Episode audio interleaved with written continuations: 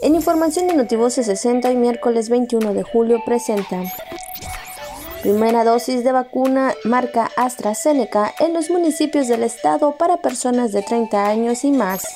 El Instituto Nacional Electoral se dio a la tarea de visitar a 3.645 personas y realizar la entrega de nombramientos a 2.070 campechanas y campechanos que serán presidentes, secretarios y escrutadores en la consulta popular 2021. Vigilancia sanitaria permanente en Campeche exhorta a Copiscán a comerciantes cumplir con disposiciones.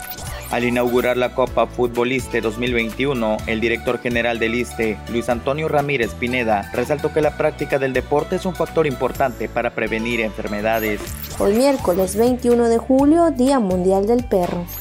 Notivoces 60.